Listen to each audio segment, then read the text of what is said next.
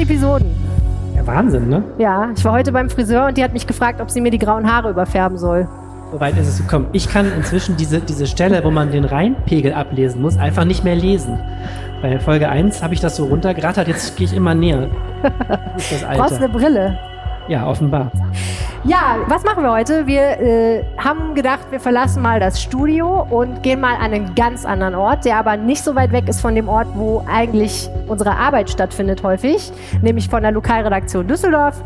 Wir sind im Food Court der Shadow Arkaden und es ist wunderschön hier. Auf jeden Fall. Es ist ja überhaupt schön, überhaupt Menschen zu sehen überhaupt alleine, dass wir, wenn man es noch kann, dass wir schon live hier stehen, ist ja schon eine Verbesserung. Vom halben Jahr war das noch ein Fernformat, fernmündlich über Computer aufgezeichnet. Ja. Jetzt haben wir sogar Menschen, die vor uns sitzen. Das ist schon mal gut. Das Und es hängen Blumengelanden von der Decke. Vermutlich für uns. Wahrscheinlich. Ich kann es mir nicht anders erklären. Auf jeden Fall, das gefällt mir auch sehr gut. Es gibt hier einen echten Baum, und direkt hinter uns wird, werden Orangen entsaftet. Und immer dann, wenn du anfängst zu sprechen, gleichzeitig. Finde ich auch gut. Äh, wir können ja nachher noch mal gucken, ob es einen Saft für uns gibt. Ähm, wir gucken gleich mal, wer hier alles so vor uns im Publikum sitzt und was wir über diese Menschen wissen. Und dann haben wir uns gedacht, wir schwelgen mal ein bisschen in Erinnerungen mit Kollegen, die schon relativ häufig im Rheinpegel zu Gast waren. Die haben ihre besten Geschichten mitgebracht. Und wir reden äh, über ein Thema, über das wir hier immer reden, nämlich Düsseldorf. Wir haben äh, uns gefragt, was ist das eigentlich für eine Stadt, über die wir hier reden und äh, wollen gerne andere Menschen äh, fragen, was sie darauf für Antworten haben. Wir haben drei fantastische Gäste. Die will man noch nicht verraten, aber vielleicht gleich. Sehr gut. Außerdem, meine Damen und Herren, und das ist das wahre Highlight dieser Episode, wir haben das Wetter vom Wetterstruxi für euch live in Farbe. Jens Strux ist persönlich angereist aus Ostwestfalen.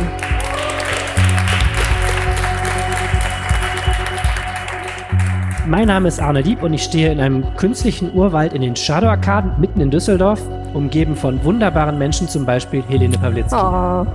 Und das ist die Stelle, wo Arne immer sagt, Moment, was muss ich jetzt machen? Und ich sage, du musst jetzt sagen, welche Folge wir haben und wie hoch der Rhein steht. Ihr hört Folge 200 dieses Podcasts und der Rhein steht bei 1,79 Meter.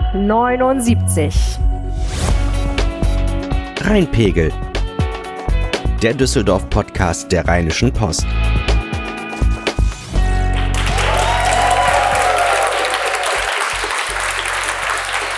Dankeschön. Guck mal. Es lohnt sich doch, wenn man 150 Leute einlädt, dann klingt der Applaus auch so. Ja, Wahnsinn. Großartig. Vielen, vielen Dank. Schön, dass ihr da seid. Ähm, wir reden in diesem Podcast ja immer über alles, was Düsseldorf bewegt. Mein Name ist Helene Pawlitzki. Ich kümmere mich bei der Rheinischen Post um die Podcasts. Und mein Name ist Arne Dieb. Ich bin stellvertretender Leiter der Düsseldorfer Lokalredaktion. So ist es. Und normalerweise würden wir jetzt wahrscheinlich über welches Thema reden? Wir könnten zum Beispiel darüber reden, dass Düsseldorf äh, doch keinen Rosensonntagszug bekommt. Ja, und ähm, das ist ja schon die dritte Wolte, die diese Geschichte schlägt, ne? Ja, wir hatten einen Rosenmontagszug, dann hatten wir einen Rosensonntagszug am 8. Mai. Der Was Termin auch? war schlecht gewählt. Ja, hatten wir drüber gesprochen. Dann hatten wir kurzzeitig auch einen am 29. Mai und jetzt haben wir 2023 wieder einen. Also montags dann wieder. Auch schön. Dann ist mehr Zeit für die Vorbereitung. Für Kostüme und so. Ja, hast du schon gebastelt? Nee. Ich bin ja nicht so jeck. Aber ich würde sagen, vielleicht nehme ich es mir für 23 mal vor, weil wenn da mal ein Jahr Auszeit ist, dann kann man ja seine wenige Karnevalsenergie channeln auf dieses Jahr. Wir stehen hier und haben ähm, gute Getränke und das müssen wir kurz ein bisschen Werbung machen, weil viele Dinge, die wir hier präsentieren, sind nur möglich, weil wir tolle Partner haben, die uns unterstützen. Unter anderem die Shadow Arkaden übrigens, die das möglich machen, dass wir hier in diesem wunderschönen Food Court vor diesen gigantischen gläsernen Aufzügen stehen und äh, der Saftpresse zuhören. Und dass wir Getränke haben, das verdanken wir zwei Partnern. Ähm, der erste Partner heißt Ulf Beken und der hat uns mit mehreren Kästen Pitters Kellerbier beglückt, von dem ich sagen würde, wir probieren es jetzt mal kurz. Und dann erzähle ich dir, warum es so heißt, wie es heißt. Prost. Schmeckt malzig. Lecker. Oder? Äh, sehr leckeres Bier. Nee, eigentlich schmeckt es eher hopfig. Ähm, man muss dazu wissen, dass ähm, Ulf Beken eigentlich gar kein Brauer ist, sondern eigentlich ist er Werber. Und er hat sich überlegt, wieso wirbt eigentlich keiner für sein Bier mit diesen legendären Figuren der Düsseldorfer Altstadt, den Kürbissen? Also hat er eine Biermarke erfunden. Und die hieß Pitters. Und dieser Typ, der hier drauf ist, heißt Pitter und ist ein Kürbis. Er ist äh, stabil gebaut, hat rotbraune Haare, hat einen Vollbart und äh, liebt Bier. Und dann hat Ulf Beken gedacht, okay, die Marke ist super, aber jetzt brauche ich noch das passende Produkt dazu und hat sich an verschiedene Brauereien gewandt, äh, hat keine Brauerei gefunden, die das brauen wollte, ist dann aber auf einen Brauer gestoßen, der keine Brauerei selber hat, sondern ein sogenannter Gypsy-Brauer ist. Und der hat ihm dann dieses Bier hergestellt, das wir heute hier verkosten dürfen. Herzlichen Dank an dieser Stelle an Ulf Beken, der leider nicht dabei sein kann, aus Gründen, aber sehr gerne dabei gewesen wäre und uns freundlicherweise Getränke zur Verfügung gestellt hat. Und Teil zwei dieser Werbung ist, meine Damen und Herren, ich möchte euch sehr ans Herz legen, den Getränkehandel El Charib in Fennhausen. Und ich sage euch jetzt mal ganz im Ernst, das ist der coolste Getränkehandel, ich bin persönlicher Fan dieser Getränkehandel. Andreas Knapp nickt, er weiß es. Wer schon mal da in der Gegend war, ihr müsst euch diesen Getränkehandel reinziehen. Das ist eine Familie, eine palästinensische Familie, die macht das. Das sieht von außen aus ganz normal und du gehst da rein, die haben alles. Und sonntags geöffnet. Also wenn ihr mal eine Tiefkühlpizza oder so oder Grillkohle oder irgendwas anderes, was es gibt auf der Welt oder einen 3000 Euro teuren Cognac braucht, denn die haben nicht nur normal, ja, die haben nicht nur normales Getränkesortiment, die haben Sammeledition von irgendwelchen raren Whiskys, von denen es nur 280 auf der Welt gibt und so eine Sache. Das ist total abgefallen. Eine riesige Auswahl an Zigarren. Wo gibt es das? In Fennhausen beim Getränkehandel El Sharif. Und ich weiß, ich klinge irgendwie wie so ein komischer Werbespot, aber die sind wirklich cool und haben uns ausgeholfen mit ein paar Kästen Softdrinks. Also ganz, ganz herzlichen Dank an dieser Stelle. Und ich kann nur jedem empfehlen, der mal in Fennhausen ist, dort vorbeizugehen. Das Jetzt ist das Ende des Werbeblocks. Des ersten Werbeblocks. Wenn wir was gelernt haben über unsere Hörerinnen und Hörer, ist das, dass die bei Twitter zu finden sind. Wir mhm. haben alles Mögliche versucht und aus irgendwelchen Gründen twittern die alle. Und so auch nur Twitter. Also ja. andere Sachen klappen nicht. Auf Facebook interessiert sich keiner für uns, nee. auf Instagram erst recht nicht. Also ich bin heute geweckt bei einem total netten Tweet äh, eines, äh, also der hat mich nicht geweckt, aber es war so ziemlich das erste, was ich auf dem Handy gesehen habe, eines netten Stammhörers, der uns einen schönen Abend gewünscht hat. Ja, vielen Dank an dieser Stelle. Und du hast einen sehr langen Tweet ausgedruckt ich muss dir sagen, es ist eine WhatsApp. es ist eine WhatsApp. Okay, oder sie haben, manche haben auch WhatsApp. Aber gute also, sonst haben alle, gut, ne? Manche haben auch WhatsApp. Okay, willst du vorlesen? Ja, gerne. Guten Abend, Helene. Ich wollte euch zur 200. Folge gratulieren und mich für eure wöchentliche Sendung bedanken. Ich bin über den Aufwacher, den ich seit circa vier Jahren regelmäßig höre, darauf gestoßen, genau wie auf verschiedene andere RP-Podcasts. Das Infotainment-Format sympathisch und humorvoll vorgetragen gefällt mir sehr gut. Gerade zum Wochenende, weil man dann etwas mehr Zeit hat und es einfach mehr Spaß macht, sich die Themen so nahe bringen zu lassen. Weiter so auf die nächsten 200 und liebe Grüße an den Streber. Zwinker Smiley. Liebe Grüße, Christian. Wer kann gemeint sein, Arne? Keine Ahnung. Ich weiß es auch nicht. Haben wir Streber in unserem Podcast? Ich habe dich letzte Episode mehrfach Streber genannt und du kannst dich offensichtlich nicht mehr dran erinnern. Ah. aber liebevoll, liebevoll. Liebevoller liebevoll. Streber, Ich habe dann auch geantwortet, ja, er ist ein Streber, aber einfach auch, weil er, weil er weiß, was er tut. Ja, vielen Dank, äh, lieber Christian, für diese freundliche Nachricht. Mich hat noch nie jemand Infotainment-Format genannt, aber finde ich auf jeden Fall gut. Aber ist was, ist was Gutes, Infotainment-Format, Ich nehme es an. Information und Unterhaltung ist doch genau die Mischung, die wir das anstreben wir. mit unserem charmanten Düsseldorf-Podcast. Wer ist alles hier heute? Wir haben eine ganze Reihe von spannenden Gästen. Unter anderem ist Angelique Tratschik da, die neue Leiterin des Kulturamts. Von weit, weit her kommt sie, gebürtig aus Stuttgart. Zuletzt hat sie den Fachbereich Kultur in Radolfzell am Bodensee geleitet.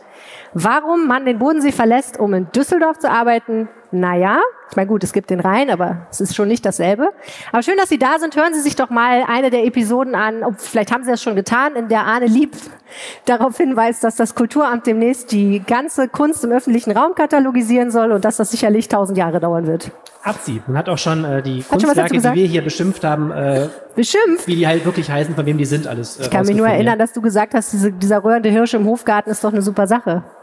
Stimmt. Ja, ja wir haben diese Säule haben wir beschimpft und das ist ein echter Öcker, habe ich jetzt gelernt. Aber es ist eine andere Folge gewesen. Haben wir nicht darüber geredet, dass er immer nur Sachen mit Nägeln macht? Und ist das nicht im Grunde genau mit Nägeln eigentlich? Ja, man hätte, man hätte drauf kommen können. Man hätte drauf kommen können. Anna Müller ist da. Die ist ah. so eine Art Rheinpegel-Patentante, kann man sagen. Ähm, arbeitet bei Zipgate, dem äh, hipsten Telefoniekonzern der ganzen Welt und sicher dem hipsten im Düsseldorfer Hafen und hat möglich gemacht, dass es den Rheinpegel gibt, weil Zipgate nämlich uns gesponsert hat damals, als wir angefangen haben. Sonst hätten wir wahrscheinlich nie angefangen. Seien wir ehrlich. Damals. Wahrscheinlich ohne Geld läuft 2018, alles nein. Im Money makes the world go round. Auf jeden Fall hat uns das geholfen, unseren Chefs zu erklären, warum wir regelmäßig in so einem kleinen Kabuff verschwinden zusammen. Gut, dass Sie das geglaubt haben. Heinrich Fuchs ist da der Superintendent der evangelischen Kirche. Schön, dass Sie da sind, Herr Fuchs. Und ähm, wir haben lange mit uns gerungen, weil eigentlich sind Namenswitze im Journalismus ja verboten. Aber dann haben wir ein Zitat gefunden von einem Kollegen, der übrigens ebenfalls hier ist, falls Sie sich bei ihm bedanken wollen. Ähm, der zu ihrer, ähm, ihrem Antritt im Amt damals etwas geschrieben hat, von dem wir nur vermuten können, dass es auf sie zurückgeht, weil sie ein sehr humorvoller Mensch sind. Und wir hoffen sehr, dass sie nicht wie Will Smith gleich auf die Bühne kommen und uns eine verpassen. Ich zitiere. Fuchs hat viel vor will möglichst alle mitnehmen. Denn in der evangelischen Kirche ist das Prinzip, gemeinsam zu entscheiden. Die Kirchengemeinden sollten also demnächst verstärkt auch in den Spam-Ordner ihres E-Mail-Postfachs schauen. Wegen seines Nachnamens und der im Internet dominierenden englischen Sprache landen seine E-Mails schon mal gerne im Abseits. Und wer jetzt wissen will, warum das lustig ist und es in einem Podcast nicht ganz nachvollziehen kann, der muss einfach mal Superintendent der Evangelischen Kirche in Düsseldorf googeln und wird es schnell rausfinden.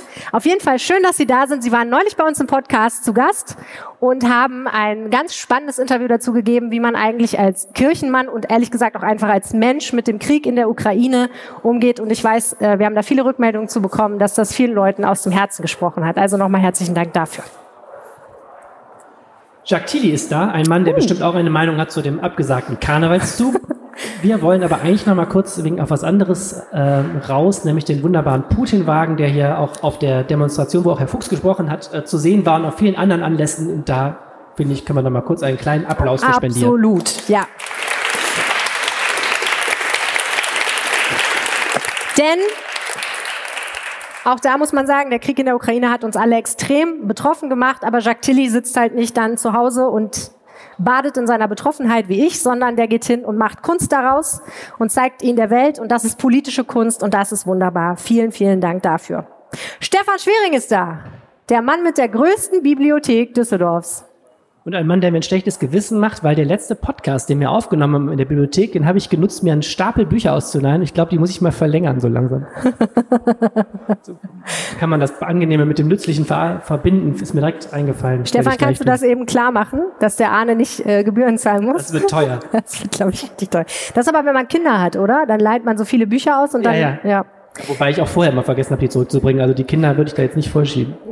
Ja, das stimmt natürlich. Und man hat sich auch vorher schon viele Bücher ausgeliehen. Wen haben wir noch? Oh, ähm, Oliver Wilbering ist da. Der Vorsitzende des Schaustellerverbands. Wer ihn nicht kennt, er ist der Mann, der hinter vielen Fahrgeschäften steht, auf der Rheinkirmes, die ja schon wieder ausgefallen ist. Ähm, wie, wie, wie ist es eigentlich dieses Jahr? mit der Rheinkirmes. Findet alles Findet statt. Wir haben das gerade schon geklärt. Kirmes ist jetzt ab Osterkirmes, alles wie immer, alles. Fantastisch. Wer hat noch nicht, wer will noch mal also, früher. Freibilletts gibt's bei Herrn Wilmering da hinten. Schön, dass Sie da sind. Und jetzt, glaube ich, Arne, wird es Zeit für einen weiteren Werbeblock. Und ich weiß, dass du dich auf diesen Werbeblock ganz besonders freust. Ja, ich gucke mal, ob ich die Seiten noch richtig sortiert habe. Mal gucken. Ja, sieht gut aus. Wir haben nämlich, ähm, weil ja wir Geburtstag haben, ein kleines Geschenk für jeden, der gekommen ist. Und zwar eine Tüte mit feinster Schweizer Schokolade. Und du darfst jetzt mal diese Schokolade, von der ich nicht weiß, was sie enthält, probieren. Ich würde sagen Nüsse. Sieht gut aus. Diese hat auch Nüsse, aber sind es andere Nüsse oder die gleichen?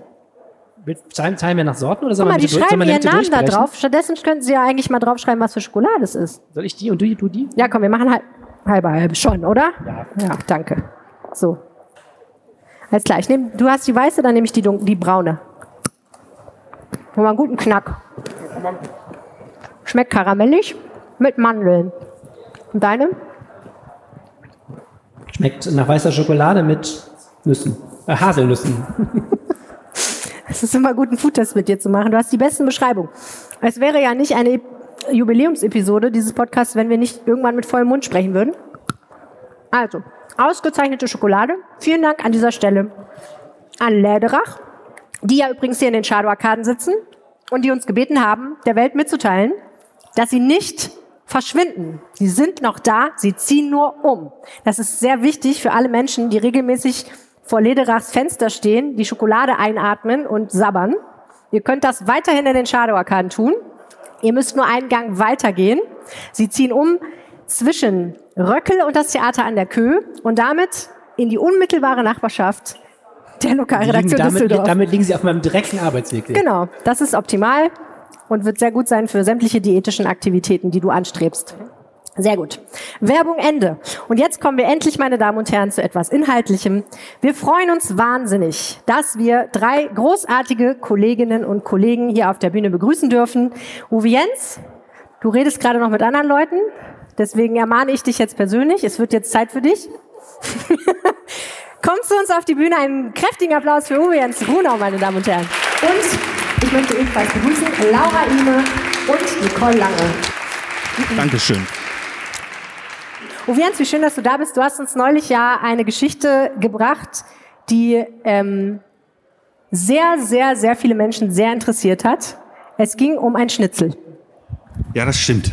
Es ging um ein Schnitzel, was man ähm, vielleicht auch anderen Leuten zum Geburtstag äh, schenken kann, zu einem Runden, wenn es was Wertvolles sein soll. Und? Ähm, Wo ist es? Die, die, äh, ich habe es dann aufgegessen hm. selber weil ich es ausprobieren wollte, denn das Schnitzel kostete 30 Euro und das in einem Düsseldorfer Brauereiausschank und darüber haben sich Leute aufgeregt, mit denen ich eine Tasse Kaffee trank und dann habe ich gedacht, wenn die sich alle so darüber aufregen, ist auch viel irgendwie für einen Brauereiausschank, 30 Euro für ein Schnitzel.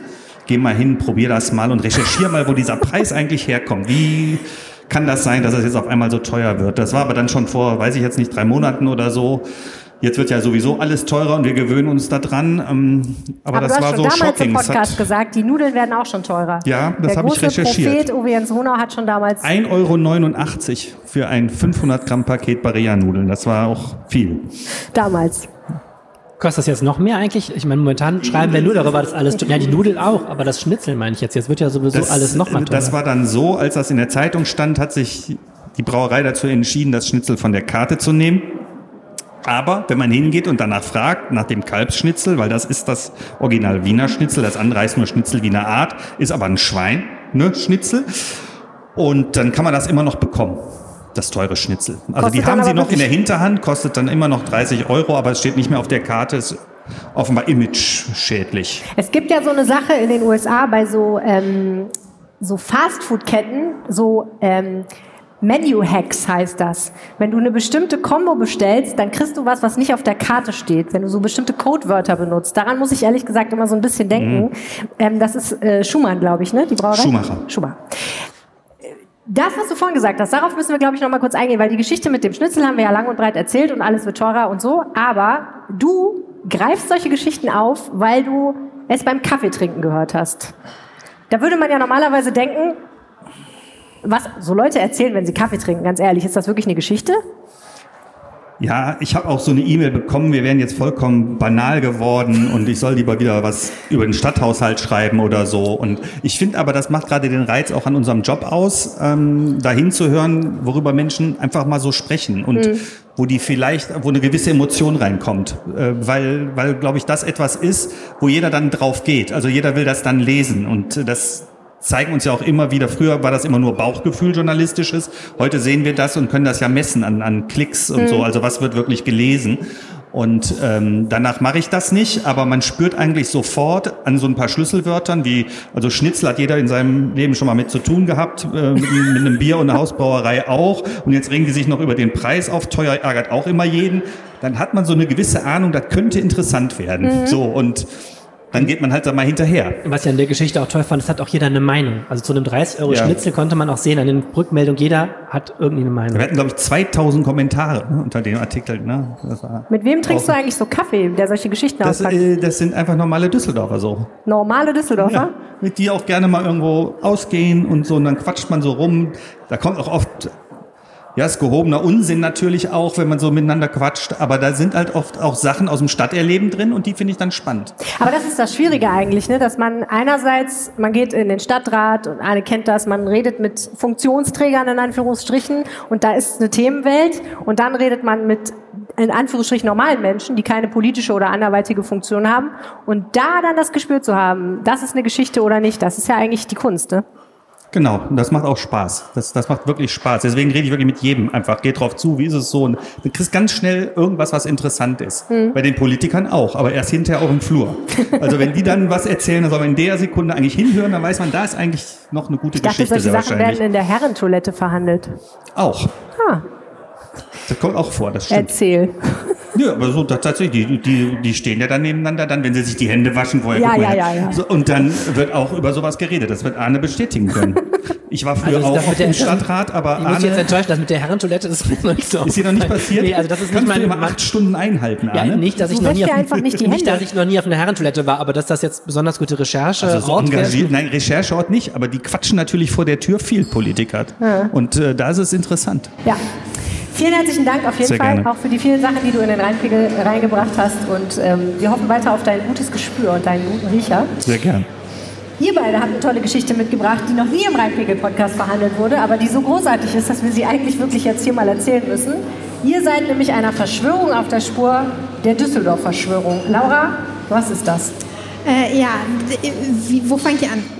Schon vor mehreren Jahren ist Nicole und mir immer wieder aufgefallen, dass in manchen Filmen und in Büchern immer so im Nebensatz das Wort Düsseldorf irgendwie gefallen ist. Zum Beispiel ein Beispiel ist, es gibt eine Neuverfilmung von 2005 zu Charlie und die Schoko Schokoladenfabrik. Das kennen vielleicht einige. Und da wird, ist plötzlich auch einer dieser Jungen, die da in die Schokoladenfabrik gehen, äh, kommt aus Düsseldorf und äh, da wird Düsseldorf dann als so ein Alpendorf gezeigt. Also wahnsinnig äh, klischeebehaftet, aber immerhin Düsseldorf. Oder bei Django Unchained, der Zahnarzt kommt auch aus Düsseldorf. Und äh, Nicole und ich, und uns ist es immer wieder aufgefallen, wir haben da immer wieder drüber geredet, Mensch, äh, wie, da muss doch irgendwie mehr hinterstecken. Und äh, ja, wir wittern dahinter eine Verschwörung, der wir jetzt eigentlich schon seit mehreren Jahren äh, ja, nachrecherchieren und immer mal wieder so Beispiele auflisten und auch immer ganz viele Hinweise von Lesern tatsächlich bekommen, die das irgendwie. Aber warte mal, die haben. Verschwörung geht so, dass irgendwo ein geheimes, ein geheimer Rat von Autoren sitzt, die in Filme, Bücher und so weiter aus ganz der ganzen Welt immer das Wort Düsseldorf einbauen. Das war die These. Okay. Was gibt's noch für Beispiele? Ähm, ich habe tatsächlich, ähm, also ein paar können wir natürlich immer aus dem Gedächtnis herzaubern äh, und wissen das dann sofort. Ich habe aber zur Sicherheit unsere alten Artikel sogar mal mitgebracht und kann das theoretisch vortragen, abgelesen. Das sind sehr viele aber, Seiten. Also weil es sind sehr, sehr viele. Äh, nach unserem ersten Artikel, äh, wo wir zum Beispiel, also ich... Ähm, ich nenne mal nur erstmal ganz locker die Beispiele. In unserem ersten Artikel kam unter anderem vor Illuminati mit Tom Hanks aus 2009, X-Men erste Entscheidung 2011, ähm, äh, Django Unchained haben wir gerade schon gesagt ähm, und äh, diverse andere Filme. Und dann äh, haben wir danach von unseren Lesern wirklich noch hunderte Hinweise bekommen, unter anderem schon äh, einen Film der Marx Brothers von 1937, äh, wo Düsseldorf genannt wird. Äh, ich war eine männliche Kriegsbraut mit Cary Grant und ähm, Magnum äh, mit Tom Selleck in den 80er Jahren, äh, wo unfassbar viel über Düsseldorfer Altbier also geredet wird. Bei damals Magnum. damals habe ich diesen, diesen Dialog zitiert mit den Worten, morgen ist eine Party mit meinen Mannschaftskameraden mit Düsseldorfer Alt, so viel man schlucken kann. Und auf die Nachfrage Düsseldorfer Alt sagt Magnum dann sogenanntes Altbier, es kommt aus Deutschland. ähm, und Okay, so äh, würde ich auch reagieren, wenn mir das jemand anbietet. also das heißt, es, es ist wirklich, es gibt ganz, ganz viele Beispiele und äh, Laura und ich machen das tatsächlich seit damals, seit, seit wir diese Recherchen, das war jetzt äh, aus den Jahren, äh, also wir haben da 2018 drüber geschrieben, 2019, 2020 und seit das, und seit das, also immer mit neuen Beispielen, die auftauchen Ja. und äh, wir machen das manchmal auch so, dass abends einer von uns gerade ein Buch liest oder einen, einen Film guckt und plötzlich fällt das Wort Düsseldorf und dann schreibt man immer der anderen eine Nachricht, es ist wieder ein Fall ist wieder aufgetaucht. passiert, okay. Und ähm, ja, das ist äh, ein großes Abenteuer. Aber wie bei, wie bei jeder, jeder guten Verschwörungstheorie muss man jetzt die Frage stellen, wer profitiert Wer davon? steckt dahinter, genau. Wer steckt dahinter? Where's the money? Sucht mal im Rathaus oder wer weiß. Oder auf der Herrentoilette. Düsseldorf Tourismus steckt dahinter. Seit 1937. Also ich darf das jetzt also vielleicht ein bisschen auflösen. Es gibt bis heute zwar keine, keine endgültige Klärung dieser Frage, wo es herkommt, aber es gibt inzwischen eine ganz gute Theorie dazu. Und die ist leider viel langweiliger als eine äh, gruselige Verschwörung der Illuminaten und des Düsseldorfer Stadtrates miteinander. Ähm, es ist nämlich offenbar so, ähm, Düsseldorf klingt ja einfach, gerade für amerikanische Ohren, so richtig schön deutsch. Also drei Silben, auch noch ein Umlaut drin. Ähm, und also da, da hört man direkt, das ist eine deutsche Stadt. Und deswegen ähm, nehmen die das halt sehr, sehr gerne dort als Beispiel, weil man schon beim Aussprechen merkt, das ist was Exotisches. Äh, da wäre, äh, äh, keine Ahnung, Munich, das ja auch einen englischen Namen hat, dann schon total langweilig. Und wenn man Düsseldorf sagt, dann, dann hat das direkt so einen anderen Anklang. Und dazu kommt dann eben, dass die Stadt inzwischen zumindest einen ausreichenden Bekanntheitsgrad hat, dass das äh, äh, rings a bell, würde man sagen. Also Ja. auch der Amerikaner kann dann ganz grob zuordnen, wo er sich ungefähr hinbewegt und dann passt das für die Leute. Total spannend. Das passt total gut zu unserem Thema heute, weil man ja immer sich fragt, wie sehen eigentlich die Leute von außen diese Stadt, ne? Und die Amerikaner sehen das offensichtlich als Alpendorf. Ja, also wobei, man muss sagen, Sehr wir haben, deutsches Alpendorf. wir haben, also es gibt ganz schlimme Klischees, aber wir haben auch herausgefunden, dass manche Sachen sogar so ganz gut passen. Zum Beispiel bei den Gilmore Girls erzählt der Großvater von Rory auch mal, dass er äh, aus Düsseldorf letzte Woche zurückgekommen ist und der arbeitet ja in der Versicherungsbranche und wir wissen ja, Düsseldorf Versicherungsbranche und das passt ganz gut. So kann man sich das schön reden. Oder Ja. äh, bei in dem Film Die Pinguine aus Madagaskar werden äh, Pinguine aus Düsseldorf entführt und wir haben ja auch Pinguine hier im Aquarium. Genau, wir haben eigentlich nur Pinguine, sonst haben wir ja keinen vernünftigen Zoo. Insofern ja. Okay, ähm, coole Sache. Trotzdem bin ich der Ansicht, da steckt irgendeine finstere Sache dahinter, Da sind die wir noch nicht, noch nicht auf dem Grund, glaube ich. Ne? Illuminati-mäßig uns irgendwann alle zerstören wird. Vielen herzlichen Dank, Laura Ime, Nicole Lange und Uwe Jens Runau. Dankeschön.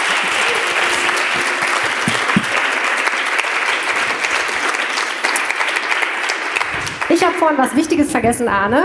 Ähm, und zwar habe ich dich eingereicht bei einem Lookalike-Contest. Für den dicken Kürbis mit dem roten Bart, ne? Korrekt. Ähm, ich habe ja vorhin von dem Kürbis erzählt, äh, der für Pitters äh, Pate steht. Und äh, ehrlich gesagt, also komm, man sieht hier ein schönes Bild. Abgesehen davon, dass die Haarfarbe nicht stimmt und das Gewicht nicht stimmt. Und der Bart ist ein bisschen kürzer. Aber ansonsten hast du auch ein blaues Oberteil an. Ja, stimmt. Und ich habe auch so eine Umhängetasche zu Hause. Die irgendwo. könnten wir dir ja auch zur Not besorgen. So eine Lederschürze kriegen wir doch bestimmt noch irgendwo her. Ich habe gehört, Uwe Jens hat Beziehungen in die Brauhaus-Szene. So, aber was ich eigentlich sagen wollte war, äh, wir müssen noch ein ganz kleines bisschen Werbung machen für das großartige, köstliche Essen, was wir hier haben. Es kommt hier aus den Shadow-Arkaden. Hinter uns ist das Restaurant Tabbouleh, ein libanesisches Restaurant, was ich euch wärmstens empfehlen möchte. Ich esse dort sehr regelmäßig das Hähnchenleber-Sandwich. Hähnchenleber gibt es hier heute nicht aus irgendwelchen Gründen. Ich verstehe nicht warum, aber die meisten Leute finden Hähnchenleber nicht so sexy wie ich. Ich habe gerade auch gedacht, äh, gab es Hähnchenleber und ich habe es gar nicht bemerkt. Also insofern bin ich ganz froh. Nee, ich glaube, es ist ziemlich vegetarisch, was er aufgetischt hat, was ich gut finde. Aber es gibt hier äh, exzellente Falafeln. Und ähm, ich habe schon selber Falafeln gemacht mit einem marokkanischen Koch. Diese Falafeln, muss ich leider sagen, sind besser als meine. Noch besser als deine. Komisch eigentlich. Ja, also ganz herzlichen Dank an Tabbouleh und die großartige Küche aus dem schönen Libanon. Und jetzt kommen wir zum Main Act dieses Events, meine Damen und Herren. Also kurz vor dem Wetterstruxi. Meine Damen und Herren, bitte begrüßen Sie mit mir Michael Habaum, Andreas Knapp und Vera Vorneweg.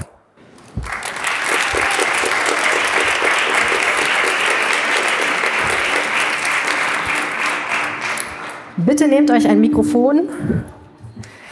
Wie schön, dass ihr da seid. Wir müssen euch kurz ein bisschen vorstellen und dann müssen wir erklären, warum dieser eklektische Mi- Mix an Persönlichkeiten hier ist. Wobei ich sagen muss, wobei ich sagen muss, entweder sind hier alle total kommunikativ oder es kennen sich ja sowieso alle. Also einem Viele Publikum habe ich das. Gefühl, dass alle, die wir eingeladen haben, kennen sich sowieso. Ja, oder es ist kommt diese man ja auch Stadt schnell ins einfach. Ne? Gespräch. Außerdem haben wir ja auch gesagt, kannst du dich mal mit dem da unterhalten, der ist interessant und so. Wir haben die alle schon vernetzt heute, meinst du? Ja, klar. Deswegen mache ich das ja hier. Ist es nicht auch ein bisschen Düsseldorf? Mein persönlicher kennt? Traum, Arne, ist ja folgendes. Ich gebe meinen Hauptjob bei der Rheinischen Post auf und ich eröffne, wie man das so macht, einen politischen Salon. Bei mir im Wohnzimmer. Es gibt libanesisches Essen. Ich lade tolle Leute ein, die alle interessant sind und alle unterschiedliche Dinge tun und sage ihnen, sie sollen sich miteinander unterhalten. Unser, unser früherer Oberbürgermeister macht das, ne? Thomas Geisel. Ja, ich glaube, ja. der ist so auch ungefähr Oberbürgermeister Genau, geworden. genau, ja. Ein- Einfach alle Wichtigen immer nach Hause geworden. ins große Wohnzimmer Jetzt eingeladen. verrat doch nicht alles vorher. Das kann ja auch noch passieren. Ich meine, verstehst du? So, aber der Punkt ist, bitteschön, ich musste noch nicht mal mein eigenes Wohnzimmer benutzen. Der politische Salon existiert bereits. Ähm, aber warum, äh, wir müssen zurückkommen zu unseren Gästen, ähm, warum ihr hier seid. Ähm, wir sind etwas abgeschweift von meinem Lebenstraum. Herzlich willkommen. Ich sage erstmal äh, altmodischerweise die Dame zuerst. Vera Vorneweg ist hier. Vera Vorneweg ist eine großartige Autorin hier aus Düsseldorf. Ähm, und sie macht aber nicht nur einfach, schreibt sie Bücher, weil das wäre ja zu langweilig und zu einfach, ne? sondern Selbstverständlich. selbstverständlich. Seit äh, einiger Zeit geht sie hin, schreibt Texte, lässt sie professionell lektorieren und dann geht sie hin und schreibt sie auf ich möchte sagen Gegenstände, Auf alles Mögliche. Auf alles Mögliche. Auf Rollläden, auf Stühle, auf Baum. Türen, auf ein Baum. war mein genau. Testobjekt. Ein Stein. Ein Stein, bereits. genau, der dann leider überschwemmt wurde, habe ich mir, habe ich gelesen. Äh, in diesem Fall ähm, handelt es sich um einen Container des Stadtstrandes. Der Stadtstrand, schon öfter mal Thema im Podcast gewesen. Und äh, dort schreibst du was genau drauf? Also ich schreibe da ähm, den Roman Die Waffen nieder von Bertha von Suttner drauf. Und ähm, Bertha von Suttner ist ja die erste Frau, die den Friedensnobelpreis gewonnen hat. Und ich habe gedacht, äh, es ist der richtige Zeitpunkt, äh, an dieses Werk zu erinnern, weil ähm, die Themen eigentlich sehr alt sind und alles ist eigentlich aufgeschrieben. Die Waffen nieder ist eigentlich, äh, das ist das Thema des Buchs und äh, ich finde, es ist wichtig, daran zu erinnern. Und ja, ich weiß auch nicht, ähm, ob irgendjemand schon mal einen ganzen Roman in den öffentlichen Raum geschrieben hat. Irgendwie reizt es mich auch, äh, ja, das einfach zu machen. Zu gucken, ob du es kannst. Ja, also ich habe jetzt anderthalb Wochen ähm, jeden Tag daran gearbeitet, a acht Stunden und ich habe 30 Seiten geschafft und das Buch hat 330 Seiten. Also es ist nicht unrealistisch, dass man es schafft, aber ich brauche noch mehr Flächen. Die Fläche des Stadtstrandes wird nicht ausreichen. Das heißt, der Container ist schon voll. Nee, der Container ist noch nicht voll, der ist ungefähr zur Hälfte oder ja, ein Drittel beschrieben. Moment mal, wie groß schreibst du denn? Also ganz mini klein. Das ist ganz feine kleine Handschrift. Mit was so, für einem Stift? Das ist so ein Acrylstift, der ist permanent äh, und hält für immer. Sorry, Andreas. ähm, und äh, genau, und der ähm, genau, der wird noch so fixiert mit so einem matten Lack, dass er auch UV-beständig Und du ist. schreibst les- leserlich, auch wenn du acht Stunden schreibst. Also mir wird rückgemeldet, dass man die Schrift lesen kann und dass es auch als schön empfunden wird. Interessant. Und der Grund, warum das geht, ist, weil der Stadtstrand es erlaubt. Und damit kommen wir zum zweiten äh, Gast. Andreas Knapp ist hier, der äh, das dazu Ja sagen muss, damit das stattfinden kann. Ja, das war, das war für uns völlig klar. Wir haben den Kulturstrand, den Kunst- und Kulturstrand am, am Turnhallenufer. Und als Vera uns die E-Mail geschrieben hat, hat gesagt, ich suche eine Fläche. Da haben wir natürlich gesagt, das ist genau das, was wir eigentlich da, da brauchen, wofür der Stadtstrand eigentlich Ja, steht. eigentlich ja normale Leute würden sagen, was ist das für eine Irre? Papierkorb. Aber ihr sagt, hey, super, genau darauf haben wir gewartet, dass Genau, jemand ein bisschen genau. an unserem Container malt. Das, das war auch direkt so, dass wir gesagt haben, das ist eine ganz schöne Aktion, das wollen wir auf jeden Fall unterstützen. Und wir haben dann halt nur überlegt, welcher Container bietet sich dann wirklich an. Und jetzt diskutieren wir gerade darüber, ob wir noch einen zusätzlichen Container zur Verfügung stellen, weil Vera braucht auf jeden Fall noch mehr Platz. Und da sind wir natürlich auch sehr daran interessiert, dass wir da weiter zusammenarbeiten und vielleicht noch mehr Flächen dann bereitstellen, klar. Es gibt nicht den Stadtstrand, sondern mehrere Stadtstrände, ne? Genau, es gibt drei Stück. Mhm. Genau, das ist der Stadtstrand unter der Oberkasseler Brücke jetzt, um den es geht, ne? Genau, das ist der Kunst- und Kulturstrand. Es gibt ja drei. Der, der Mainstream-Strand ist ja der auf der Apollo-Wiese, Mannesmann-Ufer. Da ist, sind sehr viele Touristen, da kann man ganz gut chillen, ganz schön entspannen. Da sind sehr, sehr viele Menschen, logischerweise, weil da einfach viele vorbeilaufen. Dann gibt es eben den Kunst- und Kulturstrand an der Tonhalle. Und es gibt äh, ganz chillig meinen Lieblingsstrand oben am Robert-Lehr-Ufer, derjenige oder der Strand, wo die Leute dann nach Feierabend oder einem frühen Abend einfach hinfahren und richtig chillen und den Sonnenuntergang genießen. Das ist genau das, was wir wollten. Bevor wir zu den Dingen kommen, die du sonst noch machst, was ist deine Rolle bei den Stadtstränden? Oh, ich bin, ich bin äh, sozusagen der Erfinder der Stadtstrände. Ich habe mir das Konzept damals ausgedacht. Eigentlich bin ich Architekt und Projektentwickler und habe mit Gastronomie gar nichts zu tun gehabt. Und das, die Idee war auch gar nicht, dass wir einen gastronomischen Betrieb auf die Beine stellen, sondern die Idee war nur, als die Stadt damals dieses ausgelobt hat und gesagt hat, was, also die Stadt möchte gerne wieder sowas ähnliches wie, die, wie das Monkeys Island haben, also irgendwelche Stadtstrände in der Art und Weise. Da haben wir gesagt, okay, wenn das in die falschen Hände gerät, dann haben wir genau diese Ballermannbuden, die wir eigentlich in Düsseldorf genug haben, finden wir. Und ich wollte was anderes schaffen. Ich wollte das schaffen, was es in der ganzen Welt schon gibt, eben in, in anderen Städten. In Berlin ist sowas ganz cool und Lissabon ist sowas toll. In Amsterdam findet man das überall. Und ich dachte immer, warum gibt es das in Düsseldorf nicht? Und eigentlich ging es mir dann in dem Moment wirklich darum zu sagen, Düsseldorf braucht solche entspannten Orte und nicht eben Partyorte, sondern Orte, wo die Düsseldorfer und auch die Gäste logischerweise einfach mal ein bisschen zur Ruhe kommen und entspannt bei ruhiger Musik das genießen können. Und Sand dürftet ihr nicht aufschütten, ne? Nee, Sand dürfen wir gar nicht machen, weil das ist äh, strengstens verboten, weil das Überschwemmungsgebiet ist. Das stand auch schon in dem Pachtvertrag von vornherein fest, dass wir das gar nicht machen dürfen. Das wollten wir aber auch, eigentlich auch gar nicht, weil wir haben gesagt, Strand funktioniert auch anders. Strand muss nicht immer Sand und Bambushütten und Plastikpalmen haben, sondern ein Strand kann eigentlich auch überall aufpoppen. Den könnten wir auch irgendwo in der Innenstadt einfach aufbauen und sagen, das ist jetzt unser Stadtstrand, genießt es einfach. Der kann aber auch auf einem Hochhaus sein oder auf einem Parkplatz oder irgendwo auf einer grünen Wiese im Park. Das ist Oder völlig hier in egal. Shadow-Arkaden. Oder in den Shadow-Arkaden, ganz genau. Das Ironische daran ist ja, wir haben übrigens mal einen Namenswettbewerb für den Stadtstrand ausgerufen, wie man ihn nennen kann ohne Strand, Ja. weil wir gesagt haben, Ja, nein, eigentlich ist das ich. ohne Sand. Egal. Ähm, ich kann ja nochmal nachgucken, was die Ergebnisse waren. Die waren nicht schlecht. Das Ironische an der Sache ist ja, du hast ja gerade gesagt, wir wollten einen ruhigen, entspannten Ort schaffen. Trotzdem gab es von Anfang an Kritik daran, dass die Verballermanisierung des Rheinufers stattfindet. Was Genau. sagst du dazu? Genau, das, das, ist, war das ist ja das Witzige dran. Bis das heute ist, eigentlich, ne? Genau, das war aber das Witzige damals schon. Das gab's schon. Es gab schon die Kritik, bevor die Stadtstrände überhaupt eröffnet haben. Aber das war zum größten Teil Populismus während des Wahlkampfes. Das muss man einfach mal so hinnehmen. Das, deswegen sind wir da auch gar nicht böse. Wir haben auch versucht, mit diesen Kritikern zu sprechen. Die verweigern sich bis heute, mit uns darüber zu reden. Das ist wirklich verrückt. Aber es sind halt nur ganz, ganz wenige Einzelne. Und dadurch, dass das immer wieder in den Medien so aufpoppt und man darüber redet, dass der Stadtstand in der Kritik steht, weil Einzelne das kritisch sehen, deswegen denkt man, die große Menge sieht das kritisch, ist aber gar nicht so. Also wir sehen selber, wie gut der Stadtstand angenommen wird, wie entspannt das alles ist. Und mittlerweile hat die Stadt auch verstanden, dass wir eigentlich eine sehr schöne soziale Kontrolle bieten. Wir im Prinzip die Menschen anlocken, die wir gerne auch in Düsseldorf haben und die man auch gerne am Rheinufer sieht. Da die Altstadt ein Dauerthema in diesem Podcast ist, muss ich jetzt noch einmal nachfragen. Ähm, es ist ja immer wieder die Kritik, dass gerade da am Rheinufer momentan so viel Randale ist und Wildpinkeln und so weiter. Wie erlebt ihr das denn?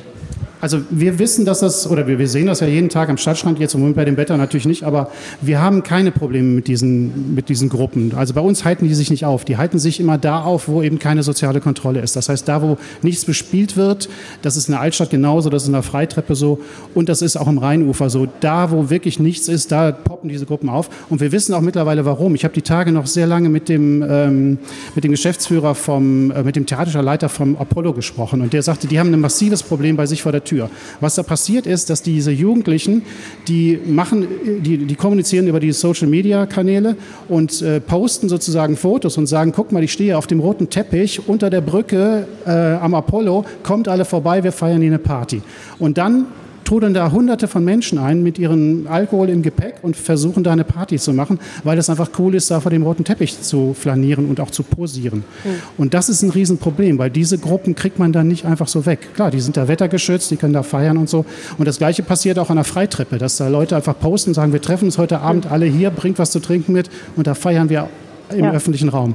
Das hat nichts mit Stadtstränden zu tun oder auch nichts mit den Gastronomen in der Altstadt zu tun, weil da gehen die Leute gar nicht hin. Das sind alles Menschen, die im Freien sich aufhalten und da eben Alkohol konsumieren. Und das müssen wir irgendwie in den Griff Ja. kriegen. Ganz wichtig. Michael Haberm würde ich dazu ganz gerne fragen, denn er ist eigentlich Experte dafür, wie Gruppen in einer Stadt zusammenleben, die sehr unterschiedliche Dinge wollen. Er ist geschäftsführender Vorstand der Düsseldorfer Drogenhilfe e.V. Die sitzt ja in der Nähe vom Worringer Platz, die auch immer wieder, was auch immer wieder Thema im Podcast ist, nämlich die Frage, was für Gruppen treffen sich eigentlich am Worringer Platz und natürlich auch an anderen Plätzen und wie wird der genutzt? Zuletzt haben wir darüber berichtet bei der Rheinischen Post, dass es einen Zaun gibt, der um die Pizzeria, die auf diesem Platz ist, errichtet wurde, mit dem Versuch, die Menschen, die dort unter anderem Alkohol konsumieren, ein bisschen wegzuhalten von den Gästen dieser Pizzeria. Jetzt hat sich die Architektin dieses Platzes gemeldet und gesagt, nein, der Zaun muss weg, das geht so nicht, der stört hier meine gestalterische Vision. Ganz schön viel Grundrauschen, aber darüber liegt ja eigentlich oder darunter liegt ja die Frage, wie schaffen wir es eigentlich in einer Stadt mit so vielen unterschiedlichen Interessen? Die Karlstadt-Anwohner, die wahrscheinlich tendenziell eher etwas begütert sind, der Mensch, der das Apollo betreibt, der Stadtstandbetreiber, der Jugendliche, der in die Stadt kommt, der Drogenkonsument, der Mensch, der da einfach nur eine Pizza essen will. Wie schaffen wir es eigentlich, verdammt nochmal friedlich zusammenzuleben? Michael, hast du eine Idee? Ja, ähm, ist nicht ganz so einfach. Mein Job ist ja manchmal komplexe Phänomene unterkomplex zu erklären. Ich versuche es mal kurz. Für einen Podcast genau das Richtige. Habe ich mir gedacht. ähm, letztlich muss man ein paar Schritte nochmal zurückgehen, wenn man sich die Worringer Platzsituation mal in Ruhe vor Augen führen will, ist das ja eine Sache, die seit Jahren gewachsen ist. Und aus meiner Sicht gibt es eine gute Möglichkeit, das zu machen, nämlich integrative Stadtplanung. Und das würde bedeuten, bei der Stadtplanung ein Gesamtkonzept anzulegen, wo alle Beteiligten berücksichtigt werden. Das heißt auch, diese Gruppen, die sonst niemand sehen möchte, die man vielleicht im öffentlichen Raum nicht hat, haben möchte, nicht wegzuplanen, weil da sind die nämlich nach, nachher nicht weg, sondern nur an viele an einem Ort wieder zusammen und dann kommen diese Konflikte, sondern die direkt mitzuplanen. Da gibt es gute Beispiele aus anderen Städten, wo das gemacht wird, wo öffentliche Räume so hergerichtet werden, dass sich viele Menschen da aufhalten können und dann gibt es deutlich weniger äh, Konflikte. Ne? Wenn man sich den Worringer Platz anguckt, Ähm, da sind sehr viele Menschen, die ähm, von außen gesehen wie eine homogene Gruppe erscheinen, die aber sehr viele kleine heterogene Gruppen sind, die sich vielleicht auch untereinander nicht vertragen. Und dann fallen auch immer diejenigen ins Auge, die den Stress machen. Das sind einzelne, ähm, häufig psychisch erkrankte Menschen, die dann ins Auge fallen, aber die ganze Gruppe wird dann und, und über einen äh, Kamm geschert und dann heißt es nachher, die Drogensüchtigen haben da Stress gemacht. Das tut vielen Menschen da Unrecht, die sich da einfach nur aufhalten wollen und die auch das Recht haben, sich da aufzuhalten. Es wird immer gesagt, dass viel mehr Menschen sich auf dem Worringer Platz treffen, so in den letzten zwei, drei Jahren als vorher. Woran liegt das? Ja, letztlich, weil es weniger andere Orte gibt, wo man sich aufhalten kann. Ne? Der Immermannhof ist weggefallen, dann ist äh, im Hintern das Post-Post-Gelände, da gab es Rückzugsmöglichkeiten, die sind weggefallen. Je weniger Rückzugsmöglichkeiten gibt, desto mehr finden Dinge im öffentlichen Raum statt, die sonst im Verborgenen stattfinden. Immermannhof ist auch wirklich weggeplant worden. Ne? Das war vorher eine Stelle, wo man sich treffen konnte, die ist jetzt baulich so gemacht, dass es nicht mehr geht. Ne? Ja letztlich für niemanden, ne? auch nicht für die Düsseldorfer äh, Bürgerinnen und Bürger, die mit Drogen nichts zu tun haben. Das ist eine klassische Negativnutzung, die da stattfindet. Jetzt gerade stehen da ähm, drei Container drauf für ein Corona-Testzentrum. Ich habe vorgeschlagen, man möge die stehen lassen, da einen Drogenkonsumraum reinmachen. Ich vermute, das wird nicht angenommen werden.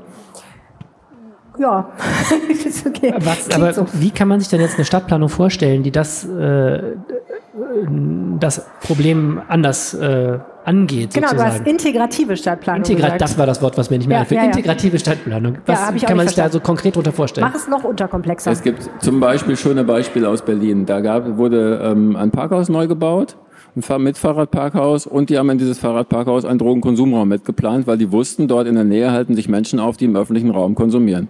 Das ist sowas wie integrative Stadtplanung sein kann. Oder ein Park wird neu geplant und dann wird er so aufgeteilt, dass die Parkflächen nicht voneinander getrennt sind, aber dass die Nutzung für diejenigen Zielgruppen unterschiedlich attraktiv gestaltet wird. Dann gibt es einen Teil, der für Studierende interessant ist, einen Teil, der für Familien interessant ist und der, einen Teil, der für Menschen mit Lebensmittelpunkt Straße interessant ist. Und wenn man das so herrichtet und auch mit den Nutzergruppen spricht, dann hat man auch, wird man feststellen, dass die sich natürlich vielleicht teilweise mischen, aber überwiegend in Schwerpunkten so aufhalten, wo sie auch hin sollen. Das ist ja eine Planung. Man steuert ja auch sowas. Und dann haben alle ihren Platz und dann gibt es weniger Stress. Weniger Stress, aber nicht keinen Stress, ne? Also weil wenn ich, weil du gerade ja gesagt hast, es gibt dann immer Einzelne, die machen Theater. Und an irgendeinem Punkt muss man ja sagen, man muss auch mal was bestrafen. Also ich erinnere mich zum Beispiel, ich saß letzten Sommer am Stadtstrand.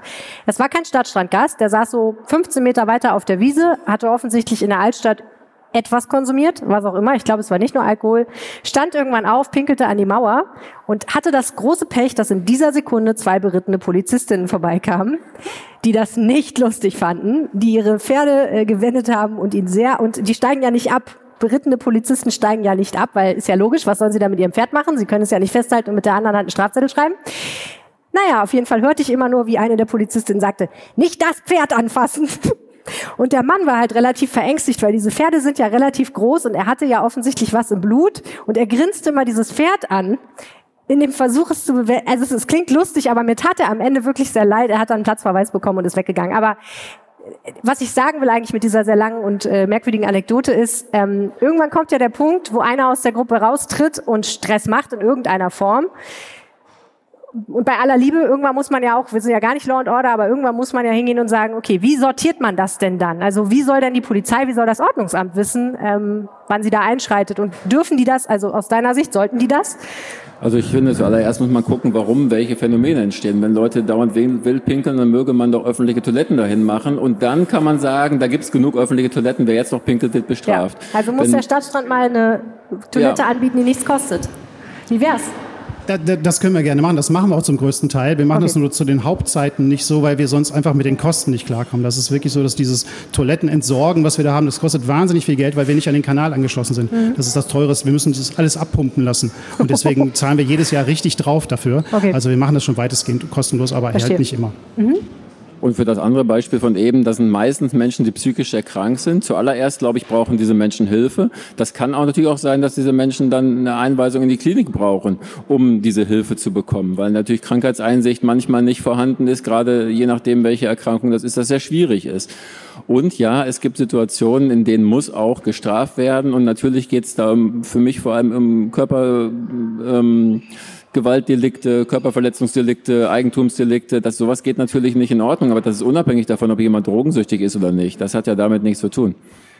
Eine Frage muss ich noch zum Worringer Platz mal kurz stellen. Es gibt ja schon äh, Versuche gerade, ähm, den Worringer Platz anzugehen. Und zwar, wenn ich es richtig verstanden habe, ist das ein Versuch, die, die Szene zu entzerren, indem man mehr Orte schafft. Also schafft man dann einen Ort für Leute, die Alkohol trinken wollen und für einen Ort für Leute, die andere Drogen konsumieren. Wie kann man sich das vorstellen? Und wo sind vor allem diese Orte?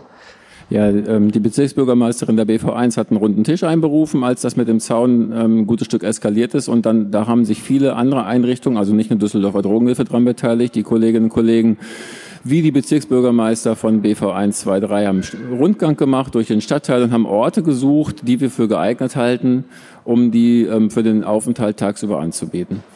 Und ähm, diese Orte sollen nicht einzelnen Zielgruppen zugewiesen werden, sondern wenn schon, muss man diese Zielgruppen fragen, wer hat ein Interesse, sich woanders aufzuhalten und wie muss dieser Platz beschaffen sein, damit ihr ihn nutzt. Da gibt es ganz interessante Beispiele, zum Beispiel aus Bremen, da gab es ja im Rat auch diese Anfrage von der FDP zu und da wurde gezeigt, wenn man das mit den Menschen gemeinsam macht, dann werden diese Plätze auch genutzt. Und wenn man die dann gut betreut mit äh, genug äh, Sozialarbeit, Streetwork, welchen äh, Angeboten auch immer, dann werden die Menschen da auch gerne bleiben. Und unsere Hoffnung ist es nicht, dass die Menschen vom Worringer Platz weg sind, sondern dass sich weniger Menschen am Worringer Platz aufhalten. Darum geht's ja letztlich. Diese Enge erzeugt immer Reibung und Reibung erzeugt dann Stress. Hm. Vera, Du beobachtest ja mit deiner Arbeit, wenn du nicht gerade einen fremden Roman auf einen Container schreibst, ganz intensiv das Stadtleben. Zuletzt, wenn ich richtig informiert bin, in einem größeren Projekt, was du in Oberbilk gemacht hast, auf der Kölner Straße. Auf der Kölner Straße. Auf der Kölner Straße. Kreuzung Markenstraße. Genau. Du mhm. hast dich ähm, vor eine geschlossene Kneipe gesetzt, hast die Stadt beobachtet, das Leben auf der Straße, hast dir Notizen gemacht, daraus einen Text gemacht und diesen Text dann an die geschlossenen Rollläden geschrieben. Sieht ja, genau. irre aus. Also es gibt zwei Arbeiten in Oberbilk und die sind ein bisschen unterschiedlich, weil tatsächlich die erste Arbeit war auf der äh, stillgelegten Kneipe ähm, zum Blauen Bock. Ähm, das war ein, eine geschlossene Kneipe, wo tatsächlich nichts im Innenleben passierte. Michael kennt die Kneipe? Hat Ihre Schrift ist sehr, sehr leserlich, kann ich bestätigen. Wir haben uns gefragt, wer das gemacht hat. Das ist eine irre Arbeit. Ja, danke schön. Und aber ähm, der andere Ort, den ich in Oberbilk beschriftet habe, der ist sehr lebendig. Also da ist nur der Kiosk, diese Kioskrollade, die ist geschlossen, aber der, die Bar daneben ist äh, sehr gut gefüllt mit vor allem Männern, die ich ähm, mir angeschaut habe. Ja. War es schön? Ja. Nein, es war äh, vor allem, äh, die Orte sind sehr unterschiedlich, weil ähm, tatsächlich Kölner Straße, Markenstraße war eine Kreuzung. Allein von der Geräusch, äh, von dem Geräuschpegel sehr viel lauter und äh, sehr viel lebendiger durch halt den Kaffeebetrieb auch. Und mhm. ähm, ich habe auch sehr viele Dialogfetzen, also viel mehr Dialogfetzen einbauen können, weil einfach so viel mehr um mich herum gesprochen wurde. Und ähm, das finde ich auch immer sehr interessant, die Gespräche. Also man ist ja zwangsläufig Teil dann irgendwie dieser Gespräche und hört aber immer nur Mini-Ausschnitte und die dann aber in, in Texte einzubauen, das finde ich sehr spannend. Was hast du dabei über Düsseldorf gelernt? dass Düsseldorf eine, äh, ja, was habe ich über Düsseldorf gelernt? Ich habe mir schon die Frage gestellt, ob nicht vielleicht das genau das Gleiche mir äh, ich gelernt hätte, wenn ich in Berlin gesessen hätte, weil eigentlich sind es überall Menschen, die in ihrem Alltag operieren, zur Schule gehen, zur Arbeit gehen, zurückkommen, einkaufen und ähm, eigentlich jetzt Düsseldorf spezifisch, was ich gelernt habe, kann ich eigentlich überhaupt nicht sagen. Eher über das allgemeine Menschsein vielleicht. Und? Ja, das, das ist sehr schwierig jetzt auf einen Punkt zu bringen. Also ich würde jetzt nicht sagen, dass ich irgendeine Essenz, also ich, ich setze mich, das ist auch, vielleicht muss ich kurz diese Arbeitsweise erklären. Ich äh, setze mich hin und ich werde quasi der Ort. Im besten Fall, wenn ich schreibe, werde ich der Ort. Das hört sich jetzt vielleicht ein bisschen seltsam an, aber das ist ein kompletter 360 Grad Blickwinkel dann. Alles, was auf mich einströmt, ist dann von Interesse und sei es irgendwie das äh, eine Autohupe, sei es, dass ein Kind nach der Mutter schreit, sei es irgendwie, dass eine Banane auf dem Boden fällt. Also alles hat die gleiche Relevanz. Und ich ordne das dann im Schreiben und vor allem auch in einem zweiten Schritt dann, wenn ich diese ganzen handschriftlichen Notizen dann äh, am Computer ordne und in so eine bestimmte sprachliche Form bringe. Also das ist, ähm, ich kann, das ist alles ganz, ganz viel, was ich da erlebe und was passiert und ich kann da jetzt irgendwie sowas wie eine Essenz, würde mir jetzt sehr schwer fallen zu okay, sagen. Okay, man muss hingehen und das sich durchlesen oder zumindest angucken. Ja, genau. Man kann es, man kann sogar die Arbeit in, ähm, äh, die ich in Oberbilk da auf der zum Blauen Bock Kneipe gemacht habe, kann man in der kompletten Gänze im Netz sogar nachlesen auf einem Literaturblog. Dieses Schreiben auf Gegenstände im öffentlichen Raum ist ja nicht nur sehr viel Arbeit, äh, sondern auch mühseliger, um Leute zu erreichen, als wenn man es jetzt mit Word schreibt und ausdruckt oder so. Wie, wie stellst du dir das vor, wie das wahrgenommen wird? Also hast du dir eine Vorstellung, wie die Leute das konsumieren, was du da machst? Ja, ähm, also ich kriege natürlich die Reaktionen mit. Vor allem jetzt am Stadtstrandcontainer ähm, äh, bin ich, werde ich ständig angesprochen. Also manchmal zum Beispiel Freitagnachmittag zu schreiben, wenn da parallel der DJ auflegt oder irgendwie ein Konzert ist, ist eigentlich unmöglich, weil ganz viele Leute ähm, also ich würde es mal so bezeichnen als positive Erschütterung. Also je massiver der Text wird, je mehr Text, je mehr Zeile um Zeile sich jetzt einreiht, desto weniger können die Leute das eigentlich glauben, was da passiert. Und äh, das ist für mich irgendwie interessant zu beobachten. Ich äh, genau. Also ich, ich nehme positive Reaktionen auf, mehrheitlich, aber es gibt natürlich immer die Leute auch, die sich beschweren. Und wenn sich jemand beschwert, dann wird sich beschwert ähm, darüber, dass die Schrift zu klein ist und dass man doch nicht äh, alles lesen könne. Ich sollte doch bitte ein bisschen größer schreiben, damit man auch den Text verstehen könnte. Das ist dann Arne, der seine Brille vergessen hat. Ja, kann ich absolut verstehen, das Problem, ja. Ähm, aber die Leute werden ja dann einen Moment mit dem Ukraine-Krieg äh, konfrontiert, in dem sie eigentlich kommen, um sich zu entspannen und Spaß zu haben. Hattet ihr da keine Angst? Nee, überhaupt nicht. Also das ist ja genau der Sinn, dass wir äh, Kunst in den öffentlichen Raum bringen und die Leute so ein bisschen wachrütteln. Und das wollen wir ja ganz speziell auch an diesem Standort. Wir wollen ja auch ein bisschen anders sein als, als das, was man üblicherweise kennt. Und deswegen, das, ich, also ich habe das selber auch schon erlebt. Man sieht wirklich, wie viele Leute dich da ansprechen und wie viele natürlich da hängen bleiben und einfach sagen, Mensch, wer macht sich so viel Arbeit und warum? Und was steckt dahinter? Und alleine, dass man sich so viel Arbeit macht, zeigt schon, wie wichtig dieses Thema ist. Und deswegen unterstützen wir das natürlich sehr gerne. Das hat überhaupt nichts Negatives, ganz im Gegenteil. Für uns ist das ganz wichtig. Wir haben natürlich auch überlegt, was machen wir an Aktionen, um die Ukraine-Krise da mal äh, öffentlich zu machen, um da auch Geld zu, zu sammeln und zu spenden und so weiter. Wir haben da einige Sachen gemacht und wir haben auch Musiker extra eingeladen dafür und wir, wir planen auch noch weitere Aktionen, gerade speziell mit Live-Musik. Aber die Aktion war genau das Richtige für uns eigentlich. Für die, für die aktuelle Situation. Nicht für den Stadtstrand, sondern für das, was da im Moment weltweit passiert. Aber das ist eine berechtigte Frage mit, äh, ist das so schön für Leute, sich dann mit dem Krieg zu konfrontieren, weil der Text, der Inhalt dieses Romans ist wirklich blutig. Also es sind ja die ähm, Erinnerungen, es ist das Tagebuch im Prinzip einer Soldatenfrau. Und es geht ja auch um, es geht immer um Verluste und um Blut und um, dass irgendjemand nicht zurückgekommen ist vom Krieg. Und äh, und äh, genau, von daher finde ich das sehr gut, dass ihr da auch direkt diese Offenheit hattet, weil das ist, äh, hörte sich vielleicht erstmal ein bisschen seltsam an, meine Mail auch, ja, ich will einen Roman auf eure Fläche schreiben, aber ja.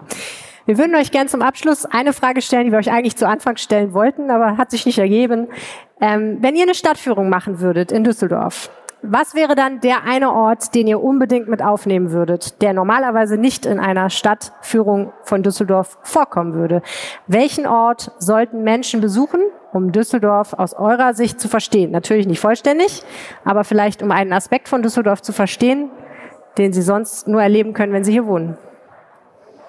Vera. Ja, ähm, ich fange an, gerne. Äh, da, meine, Antwort, mein, meine Antwort hat jetzt, ähm, meine Antwort ist jetzt aber dem geschuldet, weil ich tatsächlich jetzt in Oberbilk so viel Zeit verbracht habe und weil ich äh, das Viertel unheimlich spannend finde und weil weil einfach so viel passiert, weil so viele unterschiedliche Menschen auch dort zusammenleben und ach, es gibt so viele unterschiedliche Orte, wo man hingehen kann, essen, trinken und man ist gefühlt immer jedes Mal direkt in einer ganz anderen Welt.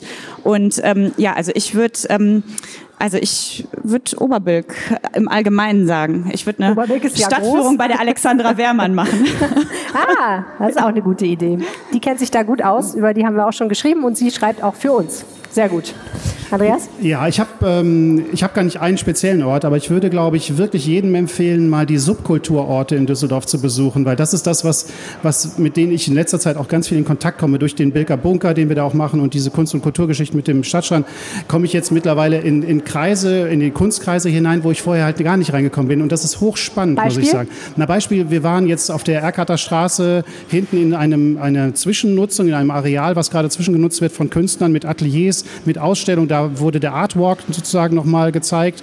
Ähm, das war einfach faszinierend, diese ganzen Ateliers zu sehen und wie die Künstler da arbeiten in diesen leerstehenden Hallen von einem alten Automobilanbieter, glaube ich, irgendwas war das da. Oder ich habe viel Kontakt jetzt auch zur Kiefernstraße, zu den Bewohnern dort, zu Künstlern und so weiter. Dadurch bin ich da so ein bisschen reingerutscht. Ähm, auch durch diese Bebauung, die da in parallel bei denen stattfindet, habe ich die so ein bisschen beraten. Da bin ich dann halt auch nochmal in diese Kreise reingekommen und ich finde die Kiefernstraße einen ganz, ganz wichtigen Ort für Düsseldorf. Und so gibt es, glaube ich, noch mehr Orte, die man noch gar nicht entdeckt hat, die, es so, die so insgeheim irgendwo in Düsseldorf sind. Und da finde ich, muss man viel mehr ein Augenmerk drauf werfen, weil das macht auch ganz, ganz viel aus. Und es ist ganz wichtig, dass diese Orte auch erhalten bleiben. Und deswegen setze ich mich ja auch selber dafür ein, dass eben solche Orte nicht abgerissen werden, sondern eben bestehen bleiben. Und mhm. da finde ich, wenn sich mehr Leute engagieren würden und das auch zu schätzen wissen, das macht dann, glaube ich, Düsseldorf und das ganze Leben hier sehr, sehr stark aus. Mhm. Michael? Ja, ich äh, lebe in Oberbilk und ich bin viel auf der Kiefernstraße, deswegen nehme ich jetzt, ähm, danke dafür, dann nehme ich das Hauptbahnhofsumfeld. Da bin ich äh, beruflich natürlich viel unterwegs. Ich finde das aber auch insgesamt ganz interessant. Da sieht man einige Phänomene, die eigentlich viele Menschen nicht so sehen wollen. Man sieht aber auch andere äh, interessante Sachen in Düsseldorf, zum Beispiel, wenn man diese, sich den Bereich um die Immermannstraße abends mal anguckt mit diesem unglaublich tollen gastronomischen Angebot. Das ist eine mega Ausgehmeile, finde ich. Da kann man sich wirklich gut gut rumtreiben. Das ist abends ganz, ganz toll. Man sieht aber auch diese, ähm, ja, das ehemalige Grand Central, wo, wo, wo, wo was entstehen soll, weil was aber schon ewig nicht gebaut wird, was mich sehr ärgert, weil in Düsseldorf so wahnsinnig viele Wohnungen fehlen dann sieht man natürlich klar, die Menschen im öffentlichen Raum, die sich da aufhalten, die kann man da auch mal zeigen, in Anführungsstrichen, ohne so einen Zoocharakter zu haben, weil das ist ja nun mal ein öffentlicher Raum. Ja, und da kann man einfach wahnsinnig viel sehen. Das Hauptbahnhofs, äh, Hauptbahnhofsvorfeld ist auch nicht besonders hübsch in Düsseldorf, soll auch schon seit 100 Jahren neu gemacht werden. Wir sprachen darüber unlängst, ja. Ja, genau. Also Sachen, finde ich, da kann man sehr viel von Düsseldorf sehen mit vielen verschiedenen Facetten, die sonst wahrscheinlich nicht so sehr vorkommen. Okay. Auf jeden Fall insgesamt eine andere Stadtführung als Kö und Altstadt und so, wo die Touristen ja normalerweise so durchgeschleift werden, ne? Ja, wäre auf jeden Fall. Vielleicht solltet ihr euch drei zusammentun. Ganz herzlichen Dank, Michael Haber, Vera Vorneweg und Andreas Knapp. Sehr, sehr gerne.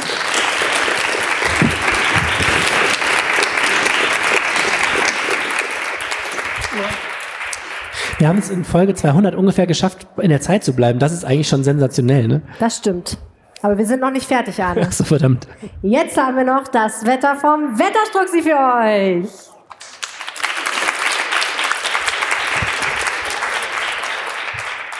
Jens Strux, herzlich willkommen. Von Hallo. wo bist du heute angereist? Aus Bielefeld direkt, ja. Ich würde sagen, du hattest locker den weitesten Weg, vermute ich. Schön, dass du da bist. Ähm, wie lange machst du schon das Düsseldorf-Wetter? Nicht für den Podcast, sondern generell. Ähm, seit tatsächlich dem äh, 3. Oktober 2011. Also da habe ich angefangen, meine Facebook-Seite zu starten und ähm, genau, seitdem mache ich das praktisch nahezu tagtäglich. Irre. Und zwar nicht beruflich, sondern weil es dir Spaß macht. Genau, das ist irgendwie so aus einer, aus einer Idee herausgeboren, wo ich dann dachte, okay, irgendwie habe ich da Lust drauf. Ähm, ich habe zumindest mal das immer so im Freundeskreis so ein bisschen gemacht und ähm, irgendwann ist dann die, die, Idee einfach geboren, mach das doch mal für eine breitere Masse, mach das mal über Facebook. Ähm, ich hatte dann Gott sei Dank durch äh, Verbindung durch den Handball, aber auch durch Freunde und Familie dann ähm, relativ schnell einen etwas größeren Kreis. Es waren dann zu Beginn, glaube ich, so 500 Leute, die das dann so gefolgt haben und ja, jetzt so über zehn Jahre später sind halt über 10.000, das ist schon ganz cool. Heute haben wir einen ganz harten Job für dich, ne? weil dieser Podcast wird dienstags aufgezeichnet und freitags gebracht. Das heißt, du musst jetzt das Wetter voraussagen für die fernere Zukunft. Genau, normalerweise ist es immer am Freitagmorgen aufgenommen und jetzt sind es nur drei Tage vorher, aber auch das kriege ich hin. Na dann, wie wird das Wetter in Düsseldorf am Wochenende? Ja, am Samstag werden wir ähm, einmal von Höhenkaltluft geflutet. Das heißt, ähm, gerade so die Luftmasse in 5,5 Kilometer Höhe, die ist relativ kalt und das sorgt dafür, dass zahlreiche Schauer und Gewitter entstehen werden. Gerade so um den Mittagsbereich wird es dann äh, den ein oder andere, das, das ein oder andere Gewitter auch mal dazugeben. Ähm, Temperaturen sind so rund drei bis elf Grad. Es könnte dann auch sein, dass man zwischen den Schauern mal ein bisschen mehr äh, oder dass dann die Sonne mal rauskommt, dass es ein bisschen angenehmer ist. Aber so richtig schön einladend wird's nicht. Ähm, der Sonntag wird ein bisschen angenehmer. Es sind zwar immer noch Schauer unterwegs, aber nicht mehr ganz so viele. Und äh, Temperaturen ändern sich im Prinzip wenig. Na toll. Ich hätte, gerne, ich hätte gerne bessere Nachrichten mitgebracht. Ein besseres Jubiläumswetter hast du nicht dabei. Vielen, vielen herzlichen Dank. Wer mehr Düsseldorf-Wetter sehen und hören will, der kann auf www.jensstrux.blog vorbeischauen. Denn du hast auch einen Podcast, den man sicherlich auch darüber irgendwie findet. Korrekt? Genau, aber kein Wetter-Podcast in dem so, Sinne. Also genau. Okay, das stimmt. Aber also das Wetter kann man nicht hören, aber man kann es lesen und dann kann man dich nochmal hören. So. Genau so ist es. So Also alles das. das. was ich über die Homepage schreibe, wird dann halt eben auch über meine Facebook-Seite noch verteilt. Und da gibt es dann einen Link drauf, wo man auf meine Homepage kommt und das dann alles schön nachlesen kann. Danke Jens fürs Wetter. Gerne, gerne. Auch für das Wetter der Vergangenheit. Dankeschön.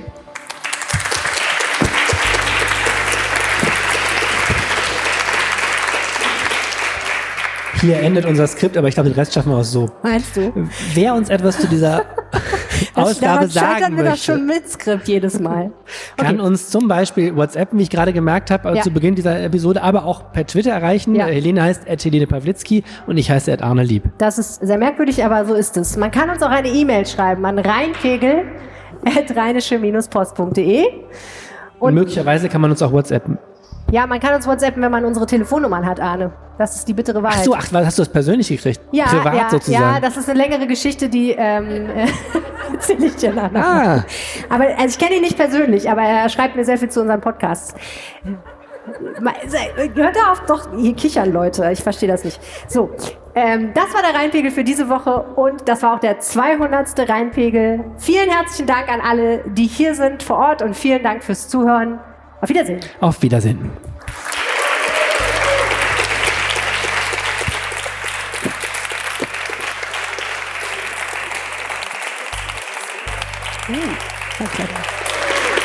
Vielen, vielen Dank. Mehr im Netz. Alle Nachrichten aus der Landeshauptstadt findet ihr auf rp-online.de slash Düsseldorf.